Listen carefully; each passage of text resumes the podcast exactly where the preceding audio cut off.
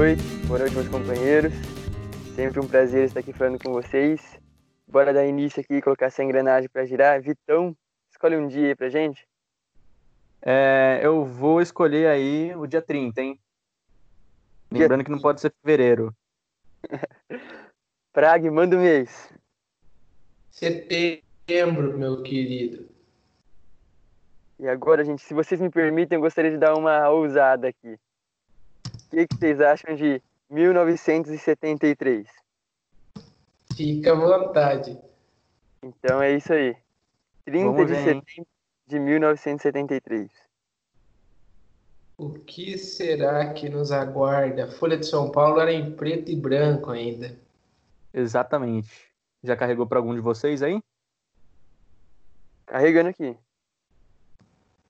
Posso mandar a manchete? Por obsequio. Peraí. O... A manchete aqui parece ser duas uma. Pare- Parece que tem duas notícias aqui que são manchetes. Uma é Israel denuncia Áustria e retira seu embaixador e a morte para os ladrões de carros. Hum, Doideira, hein? Acho que eu. Mano, esse, esse confli- conflito entre Israel e Áustria nem me vem nada à cabeça, assim. É, muito menos nada em relação a embaixadores. E também acho que ladrões de carro parece até um negócio meio corriqueiro, né? Pra estar estampado na, na capa da Folha de São Paulo. O que vocês acham?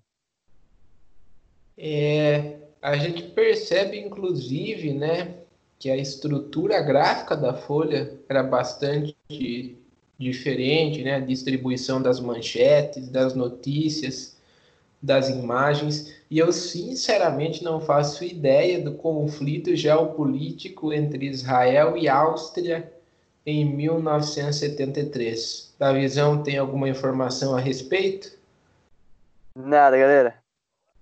Não tenho. Não consigo fazer nenhuma ligação assim racional e lógica entre Israel e Áustria. Para mim, dois países que não têm uma relação assim histórica entre si. Talvez seja um caso isolado, né? Talvez esse o, o conflito seja por causa desse embaixador em específico. Mas não tenho muito o que agregar pro debate aqui, ó, nesse assunto. O que, que vocês têm a Eu, eu inclusive eu queria dar sequência e a primeira imagem à esquerda eu gostaria de destacar a legenda, né? O último ato.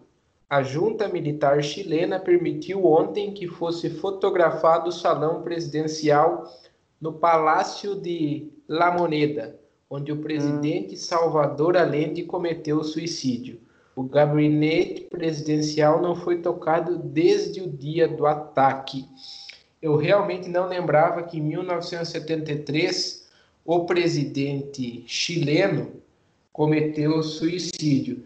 Será que foi nesse ano que ocorreu o golpe militar no Chile? Deixa eu confirmar aqui. É, bom, eu não, não me lembro muito bem. Eu lembro que o Salvador Allende, é, se eu não me engano, ele, ele, não fe, ele não cumpriu o mandato inteiro. Acho que ele tinha é, cumprido só três anos de mandato ou algo do, do gênero assim. E é, eu acho que eu acho que nessa época é, eles tinham o Salvador Allende como ele era um, um- um socialista, não era? Hum. Olha Exato. só, gente, a informação que eu 11 de encontrei setembro, né? aqui.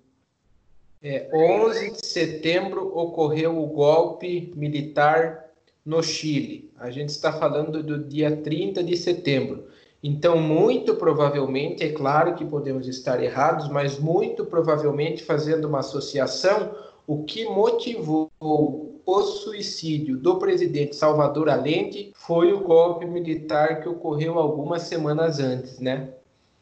Inclusive no golpe militar, o Palácio de La Moneda aí foi bombardeado, né? Pelas tropas do Pinochet. Então é. É, isso é um, é um dado bastante interessante, né? A ditadura chilena foi uma das mais sanguinárias E ela, ela começou um pouco depois da ditadura no Brasil, né? A gente teve o nosso golpe de Estado em 64 e no Chile só foi ocorrer em 73, mas foi tão perversa quanto a ditadura no Brasil, né? Com certeza. Sim, parece... É... Quer, quer mandar aí, Davizão? Pode Não, falar. Pode. Fique à vontade, Vitão, manda aí. Não, é, eu só queria falar que o, o Allende, como é, ele era, inclusive, foi o primeiro presidente né, marxista a se consolidar né, e ser eleito realmente na, na América do Sul. Eu acho que, eu não sei é, realmente se foi só na América do Sul ou na América Latina inteira. Eu sei que na América Latina já existiam algumas, alguns movimentos, assim, é, em que existiam líderes socialistas, marxistas e etc. Por isso até eu acho que o combate, né, e o, o combate americano a, contra o socialismo russo na, na, América Central foi até um pouco diferente, né? Foi, acho que, um pouco mais violento, mais brutal, é, mais armado. Mas aqui no, na América do Sul, acho que o Allende foi realmente assim o exemplo que, que deu certo. Óbvio que não por muito tempo, igual eu falei aqui, que foram só três anos de mandato, é, mas justamente porque houve, houve talvez o, a morte dele tenha sido decorrido justamente pelo, pelo golpe e tal. Uhum. É, gostaria de destacar é. aqui gente, que logo nos primeiros dias assim do golpe, muitas pessoas foram levadas para o Estádio Nacional do Chile e lá teve muitas mortes, muitas torturas, inclusive um cantor que era o Victor Hara, né, que canta aquela música do Direito de Viver em Paz. Eu acho legal porque essa música do Victor Hara voltou à tona é, recentemente, aqueles protestos que estavam tendo no Chile, né, contra as políticas neoliberais e tal. Então, é, a gente vê que o, a ditadura no Chile deixou também marcas muito profundas e continua influenciando muita gente, sim, nos seus símbolos, né, nessas lutas. Pode dizer lá. É muito bem lembrado, Davi, né? O assassinato do Victor Jara, que era um cantor chileno bastante reconhecido naquela época e até hoje é lembrado, né? E é válido a gente retomar que a América Latina, nesse período, passava por um momento bastante complexo e duro da sua história recente, que nós tivemos uma série de, de golpes militares é, ali entre as décadas de 60 e 70, e inclusive o Brasil, a essa época, aí estava mais ou menos na metade da ditadura militar, né? ela teve início em 64, se prolongou até 85. Eu não tenho certeza, mas eu acho que nesse período o presidente era o era o Médici, será? Médici ou Gás? Não... Acho que 74. Eu acho que era o Médici, João. É, então, 73 é, foi um dos períodos mais duros né, da ditadura no Brasil. Esse foi um período bastante complexo. Se for o governo Médici, se assim se confirmar, é. esse foi um dos períodos é, em que a ditadura né, mais, mais foi ostensiva, né, porque a gente tem ali um período inicial com Castelo Branco, aí ela se intensifica com o ato institucional número 5 em 68, e isso se prolonga mais ou menos até a década de 70, esse período mais complexo, porque aí a partir de 80 já começa já começam a ocorrer movimentos pela pela retomada da democracia. Mas é interessante que a própria estruturação do jornal já é um indicativo disso. É muito interessante porque não há não há nenhuma notícia aqui, ou pelo menos nenhuma manchete, direcionada ao governo militar. Né? É muito comum que os jornais de grande circulação tenham em suas manchetes questões políticas relacionadas ao Palácio do Planalto. E como aqui a gente percebe, não há nenhuma manchete que trata do presidente Médici. Então, gente, é, então... gostaria só de. Oh, perdão, Manda então... aí, Davis. Então, só para concluir minha fala sobre essa parte de ditadura no Chile, no Estádio Nacional do Chile é onde tem aquela famosa frase, né? Um pueblo sem memória é um pueblo sem futuro, né? Que é um povo sem memória é um povo sem futuro. Eu acho muito uma frase muito poderosa, assim, ao meu ver, né? Naquele estádio que representou tanta coisa ruim, uma frase para refletir, hein? Vai lá, Vitão.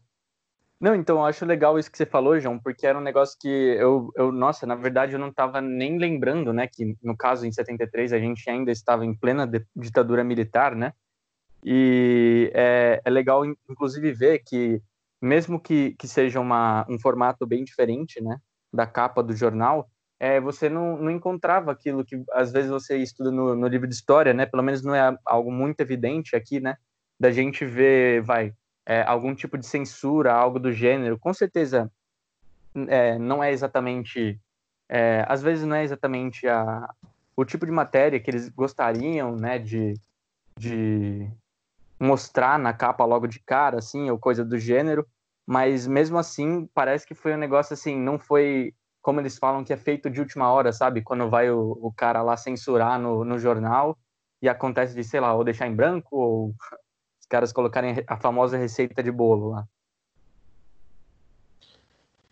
É, é, exatamente. E é interessante, até aproveitando fazer uma contextualização, né, porque a Folha de São Paulo ela teve uma participação muito decisiva ali no movimento das diretas já, e essa semana a Folha está divulgando um especial uh, a respeito da ditadura militar, né? Na última semana, nós tivemos uma pesquisa do IBGE que apontou que 75% dos brasileiros acreditam que é político, modelo de gestão de políticas públicas. E foi nesse embalo que o Estadão ele, ele está publicando uma série de condutas da ditadura porque boa parte né, do seu público leitor, ou ele não era nem nascido durante a ditadura militar, ou então eram pessoas muito jovens nessa época, né, inclusive crianças, de modo que não tem uma memória muito clara desse período. Então, é, eu só gostaria de reiterar aqui a importância da, da Folha de São Paulo para o Estado Democrático de Direito no Brasil, é um jornal que tem muita relevância nesse sentido. Sim, e só um negócio aqui que eu queria falar também exatamente sobre esse movimento, né? Desse, eu não sei como surge um saudosismo dessa época. Na verdade, eu sei, mas é justamente por falta de informação, sabe? Tipo, muita gente fala justamente dessa época que a gente fala, que foi do governo Médici, né? Que foi é, foi, foi essa exatamente a, a época dos anos dourados, né? Da, da ditadura militar, que que a, a economia subiu assim absurdamente. Então, a classe média, que não era bem uma classe média, agora podia comprar vai, um forno, podia comprar um carro, podia viajar, tudo isso, mas é, é. Eu, eu, eu, digo justamente falta de informação, porque dessa mes desse mesmo milagre econômico que a gente viveu uma crise econômica, uma inflação, e fora que mesmo nesse período a, a, a violência ainda era absurda, a repressão ainda era absurda, então não sei como as pessoas têm coragem de, de virar e dizer muitas pessoas é, eu, eu, ouço hoje em dia e, e, ainda reitero que a Folha deve fazer realmente um movimento como esse de mostrar é, um pouco mais sobre a ditadura, porque tem muita gente que eu já ouvi falando que essa época devia voltar e tal. Acho que qualquer pessoa que esteja ouvindo, inclusive a gente que está falando aqui já ouviu pelo menos uma pessoa falar isso, sabe? E acho completamente sem cabimento. É, só para amarrar essa questão que você comentou, Vitão, a respeito da, da ditadura militar no Brasil, né? A, a essa época, aliás, a, a, figura emblemática que conduziu a política econômica da ditadura do regime militar no Brasil foi o Delfim Neto, ministro da Fazenda, e ele tinha uma, uma frase emblemática e falaciosa que era o seguinte, né? Primeiro a gente faz o bolo crescer depois a gente divide. De fato, o bolo cresceu por um curto período, mas privilegiando é, as altas né, oligarquias e monopólios do Brasil. Foi durante a ditadura militar que a gente teve um aumento vertiginoso da desigualdade social. E como você bem comentou, o milagre econômico foi uma falácia na medida que ele expandiu tanto a dívida pública que na década seguinte, a década de 80, ficou reconhecida como a década perdida do ponto de vista econômico, em que nós tivemos índices inflacionários muito elevados e controle dos estoques nos supermercados, alterações de preços diários.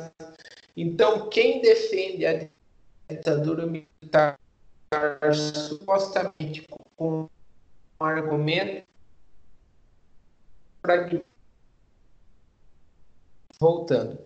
Tivemos aqui um pequeno problema de conexão natural, né? É válido ressaltar que estamos gravando aqui cada um em suas respectivas casas, afinal respeitamos o isolamento social. E aí dando prosseguimento, né? A gente travou aqui quando estávamos encerrando o assunto da ditadura, e eu gostaria de passar aqui para a pauta do Peron, né? o peronismo, que é um movimento político muito característico na Argentina, e tem uma manchete a respeito. Peron decidido a destruir a esquerda. O que você tem a dizer a respeito da visão? Então, eu gostaria de destacar o, essa manchete me parece um pouco estranha assim aos olhos, né? Porque a gente está acostumado a ver os candidatos ligados ao peronismo terem ideias mais, né, estatizantes, assim, ligadas à esquerda apesar do Perón ser um general, assim, mas é, as pessoas que seguem o peronismo né, como doutrina política, elas têm essa pautas ligadas à esquerda, assim, de estatização do, da economia e tal. Então é meio que eu, eu não consigo dizer o contexto, né, que ele tá que o Perón quer destruir a esquerda, mas eu, eu posso dizer que me parece assim diferente. É, então, é, essa questão do peronismo, ela é muito complexa, né, no, no âmbito da Argentina. Há alguns especialistas que fazem uma comparação com a figura do Getúlio no Brasil, mas lá é ainda mais complexo, né, porque o peronismo ele é um movimento é, supra-ideológico.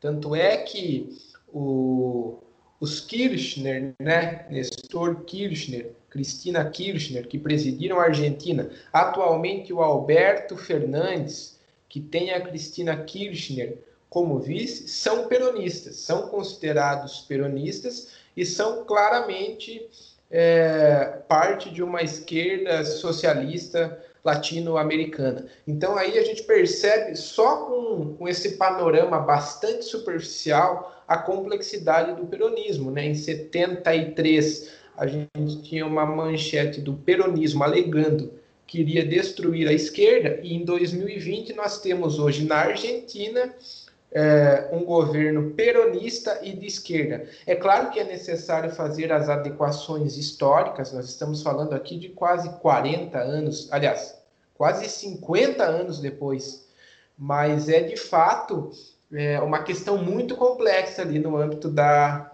da política e da cultura argentina, inclusive. É, e eu, eu acho, eu achei, assim, ao bater o olho, né, eu achei esquisito exatamente como o Davizão falou, de, tipo, conseguir conectar de alguma forma, né, o peronismo com, tipo, a destruição da, da esquerda, né, mano, tipo, não faz muito sentido. É, é legal porque, tipo, porque você vê e, e, o peronismo, ele, óbvio, ele não começou, né, com o Juan Perón, ele começa lá com a, com a Evita Perón, tipo, há bastante tempo atrás, ela era, é, tipo, ela tinha muito apoio popular e até hoje ela é muito, ela é muito louvada, né, pelo, pelo povo argentino, pelo povo, é, principalmente, assim, de Buenos Aires, né, quando você pensa em Argentina, você acaba pensando em Buenos Aires, e, inclusive, é, o túmulo é, da, da, Evita Peron é uma atração política lá que muita gente vai. Inclusive, eu já fui para lá, eu vi gente, tipo, indo e, tipo, começando a chorar, papo de espernear lá na frente do túmulo dela. É um negócio, assim, é realmente ela como se fosse uma salvadora para eles.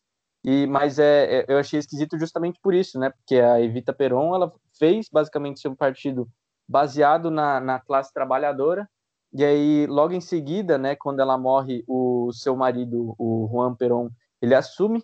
E depois do fim da ditadura, novamente, o Juan Perón ele, ele assume a, a presidência, acho que pela, pela terceira, terceira vez, eu acho, é, que acho que ele tinha sido reeleito, inclusive. Então, o peronismo realmente é um, é um fenômeno muito legal de se observar na Argentina, porque é algo, assim, é meio diferenciado mesmo. É, é exatamente, tem... né? Perdão. É, sem problemas da visão.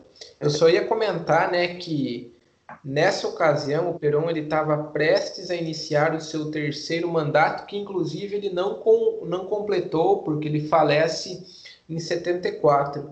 E talvez para a gente no Brasil é muito difícil fazer uma associação com alguma figura política, né? Porque o populismo na Argentina ele tem uma complexidade muito maior, né? Como eu comentei anteriormente, há essa comparação com o getulismo, né? Hoje essa esquerda trabalhista que há no Brasil, na qual se enquadra tanto o lulopetismo como o PDT do Ciro Gomes, eles têm um legado muito associado àquele populismo trabalhista do Getúlio Vargas. E aí a gente percebe o quanto o populismo ele é supra-ideológico, né? O caso do Perón é o maior exemplo disso, porque em última instância o Perón era um populista, e o mesmo vale para o Alberto Fernandes, que preside a Argentina atualmente. E eu aqui não estou implicando juízo de valor se o populismo é bom ou não, há várias questões que precisam ser levadas em consideração, mas a questão é que na Argentina os governos populistas têm um protagonismo muito significativo. Tanto é que o Macri, que havia sido eleito com uma proposta mais liberalizante, não conseguiu se reeleger e perdeu a eleição justamente para o Alberto Fernandes. Eu gostaria de dizer aqui, né, sobre o peronismo, que no edifício do Ministério de Obras Públicas, fica na, na esquina da 9 de julho, que é a principal avenida de Buenos Aires, com a Belgrano, tem estampado assim bem grande o rosto da Evita Peron, né? Meio que para dialogar com o Vitão falou dessa adoração entre aspas à figura da Evita Peron lá na Argentina. É, eu, eu queria puxar agora, rapaziada, uma matéria que eu acho que vocês já bateram os olhos pensaram em mim, não tem como, que foi essa aqui falando que 16 horas em, em que dia que a gente está falando? 30 de setembro de 1973, é, no Pacaembu, acontecia um fatídico jogo. Eu já, já vi bastante, já estudei bastante sobre esse jogo, que foi um Palmeiras e Atlético Mineiro. Exatamente como fala aqui a notícia, ambos os times estavam invictos no campeonato. E no ano de 1973, o Palmeiras é, recebeu o seu quinto é, título campeonato do Campeonato Brasileiro. É, nessa época, né, o Campeonato Brasileiro ele tinha um outro formato. Eu não vou conseguir aqui me aprofundar a esse respeito, mas eu imagino que vocês tenham condições de explicar de como funcionava nessa época, né? É, só queria falar uma coisa aqui que eu falei quinto e não é o quinto, é o sexto, perdão. É, mas manda aí, David, você tem alguma coisa a adicionar? Eu gostaria de destacar que a figura do Pacaembu, que é um estádio assim histórico e muito importante, né, né, na história do futebol paulista. E é muito legal ver jogos importantes sendo disputados nele, né? É, apesar de que o, o Palmeiras já tinha seu próprio estádio, Palestra, né? Existia já o Morumbi e tal, mas o Pacaembu sempre marcando presença e sempre é, sendo palco de grandes jogos como esse. É, então, eu acho legal a gente destacar aqui para quem ouve, né? Porque tem muita gente que não entende muito bem é, esse embate que a gente tem porque muita gente desconsidera os brasileiros antigos, é porque justamente existia um modelo é, de disputa que era bem diferente do atual, né? Antigamente os campeonatos, hoje em dia, né, no caso, os campeonatos brasileiros, eles são disputados no modelo de pontos corridos, mas antigamente não era bem assim. Inclusive em 1973, é, a regra vigente era basicamente assim: existiam alguns turnos, é, existiam dois turnos, dois turnos no caso. É, o primeiro turno eram 40 times que eram divididos em dois grupos de dois, de, de dois, não, dois grupos de 20. No, nessa ocasião, cada grupo, cada time desse grupo ia disputar um jogo com cada outro time e os, os é, disso você ia para o segundo, pro segundo turno, que eram novamente 40 times, que eram divididos em quatro grupos de 10. E a partir disso, depois você fazia é, a contagem e, e chegava no campeão final. Era bem diferente do modelo atual, no caso.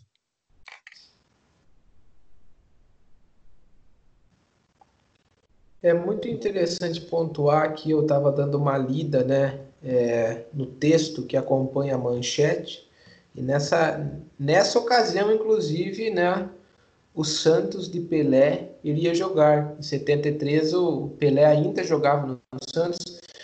É, eu não sei exatamente qual foi o ano que o Pelé se aposentou. Alguém tem essa informação? Vixe, eu não lembro, João. Eu, eu, lembro que ele, no caso, ele não se aposentou no Santos, né? Ele foi, ele foi jogar lá no Cosmos FC, um time dos Estados Unidos. Mas eu uhum. acredito que isso tenha sido entre final dos anos 70 e início dos anos 80, talvez. Virou 177, Vidal. 77. Eu só não tenho certeza porque parece que ele anunciou a aposentadoria e ele reverte essa, essa aposentadoria para jogar no Cosmos, né? Tem que ver aqui. Tipo, ele volta do, do além para jogar no Cosmos né? para promover o futebol no Fazer aquele, aquele famoso pé de meia, né? Sim, sim. jogar nos Estados Unidos naquela época devia ser o, o auge do, do da economia no futebol, em questões de salário se equivale a jogar na China ou na Arábia Saudita atualmente, eu acho, né? Exato. Gente, eu, eu, gostaria de voltar aqui alguns passos atrás, porque há uma manchete que eu não havia entendido, eu lendo um pouco agora consegui contextualizar, né? Então tem uma manchete, né, nessa capa de 30 de setembro de 73 que diz o seguinte, né? A morte para os ladrões de carros. E isso aí é justamente no contexto do golpe militar no Chile. Né? Então, ó, a Direção Geral de Investigações e Polícia Civil chilena advertiu que fuzilará sumariamente os ladrões de automóveis. É nessas ocasiões que a gente percebe a importância dos direitos humanos atualmente, né? Certo. É, eu, eu, lembro que quando eu olhei para essa notícia, assim, e contextualizei, né, com, com o período da época, eu não sei porquê, mas me veio à mente é, aqueles episódios que aconteciam, inclusive, aqui no Brasil, é, de as pessoas implantarem é, bombas em carros e, e matarem, né, é, alvos políticos. Aconteceu muito isso aqui no Brasil, né, que era aquele embate entre guerrilha e, e o pessoal da ditadura, né? Exatamente. E aí eu gostaria de destacar mais um ponto aqui a respeito das universidades. A junta militar anunciou ontem a reorganização, com aspas, do ensino superior e demitiu todos os reitores que serão substituídos por pessoas a serem designadas pelas novas autoridades. Isso é muito interessante, aliás, não é interessante, né? É lamentável, mas é um fenômeno comum que todas as ditaduras atacam, sobretudo, o ensino superior, que é um espaço de produção de ciência e pensamento crítico. No Brasil, na ditadura militar que nós tivemos aqui, não foi diferente. E aí, contextualizando, claro que com as devidas ressalvas para o momento atual, nós passamos por um cenário semelhante, afinal, o quarto ministro, aliás, o terceiro ministro da Educação, ele foi demitido sem nem sequer ter sido oficializado e hoje há um desmonte do ensino público no país em função do desgoverno do presidente Jair Messias Bolsonaro. É, e é, é doido, né? É, ver o que ainda existem, né? Tipo, se você parar para pensar de tudo que a gente falou aqui, é, ainda existem tipo reflexos do, do período de ditadura, né? A gente falou, por exemplo, da economia e querendo ou não, mano, a, a gente passou por um, uma, uma década inteira em que a nossa economia foi destruída e querendo ou não, isso gera uma consequência para frente.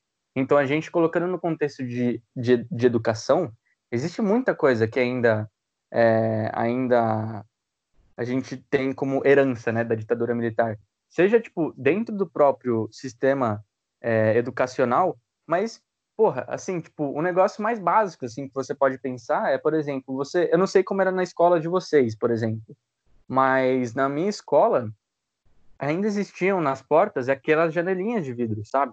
Que era da época justamente de quando existia algum tipo de autoridade que era para ficar lá passando e tipo dando uma conferida nos professores. Ao mesmo tempo que também, tipo, acho que hoje em dia na minha humilde opinião, assim, é óbvio que eu não sei se é exatamente assim, mas no nosso sistema educacional não existe filosofia e sociologia numa grade de um ensino público, justamente porque não existe essa mudança de uma época em que as pessoas não queriam exatamente que existisse essa função do estímulo de pensar, sabe? Gostaria de fazer aqui um comentário amarrando as falas de vocês, né? Primeiro do Praga sobre os direitos humanos, e é que muitas pessoas não têm uma compreensão da importância dos direitos humanos ou têm uma, uma visão errada, errônea, né, do que significa. Acabam levando meio para o lado de, ah, é uma, um sistema que protege bandido e tal. E isso, e isso passa muito pela própria educação, né? E as pessoas não têm acesso a essas informações. É, e aí é que está a grande, a grande sacada, né? Exato. A, a educação fortalece o, o, esses conceitos né, de direitos humanos, direitos básicos, democracia. E os legados de ditadura são, se fazem sentir até hoje, né? As pessoas menosprezam, muitas vezes menosprezam os conhecimentos das ciências humanas, é, falam mal é, do, de direitos humanos, né? Atentam contra é, preceitos democráticos básicos, né? Como, ah, vamos fechar o STF, cambada de vagabundo e tal. Eu acho que é tudo uma grande sistema assim de roldana que um, um puxa o outro, que influencia o outro. Exato. Perfeitamente, Davi. E, inclusive, né, para amarrar de vez essa questão, eu gostaria de me aprofundar rapidamente sobre a questão econômica desse período, né? A gente falou aqui do governo Pinochet e a política econômica do governo Pinochet, que era completamente liberalizante, foi tocada pelos Chicago Boys, ou seja, é, economistas formados na escola de Chicago, e destaco aqui que o Paulo Guedes, nosso ministro da Economia atualmente, é um Chicago Boy. Muito daqueles levantes populares que nós tivemos no Chile no ano passado foram em reação a uma política econômica que tem como legado a ditadura militar do Pinochet e um desmonte das políticas públicas e de segurança social. Hoje, no Brasil, com a pandemia do novo coronavírus, há uma tendência de aumento da desigualdade. Por quê? A curva da economia no Brasil durante a pandemia do novo coronavírus, ela vai ser um K. Nós teremos uma queda abrupta e uma retomada abrupta. Porém, nessa queda, as pessoas que estão em situação de vulnerabilidade socioeconômica vão perder mais. E nessa retomada econômica, as grandes corporações vão se recuperar com mais facilidade, indicando mais uma vez um aumento da desigualdade no Brasil que é acentuada. Então, estamos falando aqui de uma matéria de 1973, quando estávamos em uma ditadura militar mas hoje, mesmo estando em um regime democrático, dada a incapacidade técnica dos quadros do governo Bolsonaro, nós estamos passando por maus bocados em um momento que já é complexo em função dessa incompetência. De certo, João falou, mano. É certíssimo. Eu acho que eu não sei quanto tempo a gente está chegando de programa. Eu não sei se esse aqui é alguma das últimas coisas que a gente pode falar. Mas eu queria pontuar até. É um, é um negócio até um pouco assim, é, do formato de jornal, né? Que mudou de 1973 para cá. Mas é engraçado ver a, a, as propagandas, né? Porque, por exemplo, os últimos jornais que a gente pega são propagandas de, de assim, marcas famosíssimas e de produtos muito caros. Até porque eu sei que o preço de uma propaganda, normalmente num jornal, já é algo muito caro. E eu, eu imagino que algo numa capa de um jornal seja infinitamente mais caro. Então é estranho você ver que na capa do jornal você tem é, a, a propaganda do, do bonequinho aqui do bicho pelúcia Lionela. É muito estranho. E a sua namorada? É, meio amedrontado. Eu não ia dar essa porra pra minha namorada, não. Não, e, e, o melhor, gostar, gostaria de destacar aqui, ó. Descobriram que o urso pirandelo da Lionela dá sorte, hein? É segurança garantida. É, mas esse, esse urso tá meio bizarro, né? Porque eu acho que quando eles é, digitalizaram a capa, né, as imagens elas ficaram muito comprometidas. Esse urso está muito, muito esquisito, na verdade. Está sequelado, coitado, completamente alagado. Gente, queria fazer um comentário sobre a primeira manchete, né? Eu fui dar uma pesquisada básica e aparentemente a Áustria fechou um acordo ali com um grupo árabe e que deixou os israeli, israeli, israelenses é, descontentes. E isso tem um paralelo com uma outra notícia dos anos 2000, que na Áustria assumiu um governo de extrema direita que tinha ideais assim meio que por baixo dos panos antissemitas assim, e aí o Israel fez a mesma medida, né? Tirou seu embaixador de Viena. Então acho, não sabia que esses dois países tinham essa relação assim de meio hostil. É, já me encaminhando para o final, né, com essa contextualização que você fez, Davi, eu destaco duas coisas. Primeiramente, aí a gente tem mais um desdobramento do conflito entre Israel e Palestina, que a gente já comentou aqui, que é potencialmente complexo, eu nem vou entrar nos pormenores, mas lá em 73, em alguma medida, isso passava por essa questão geopolítica muito complexa. E aí a Áustria, né, que entra ano e sai ano, ou melhor, entra década e sai década, infelizmente está sempre flertando com a extrema direita.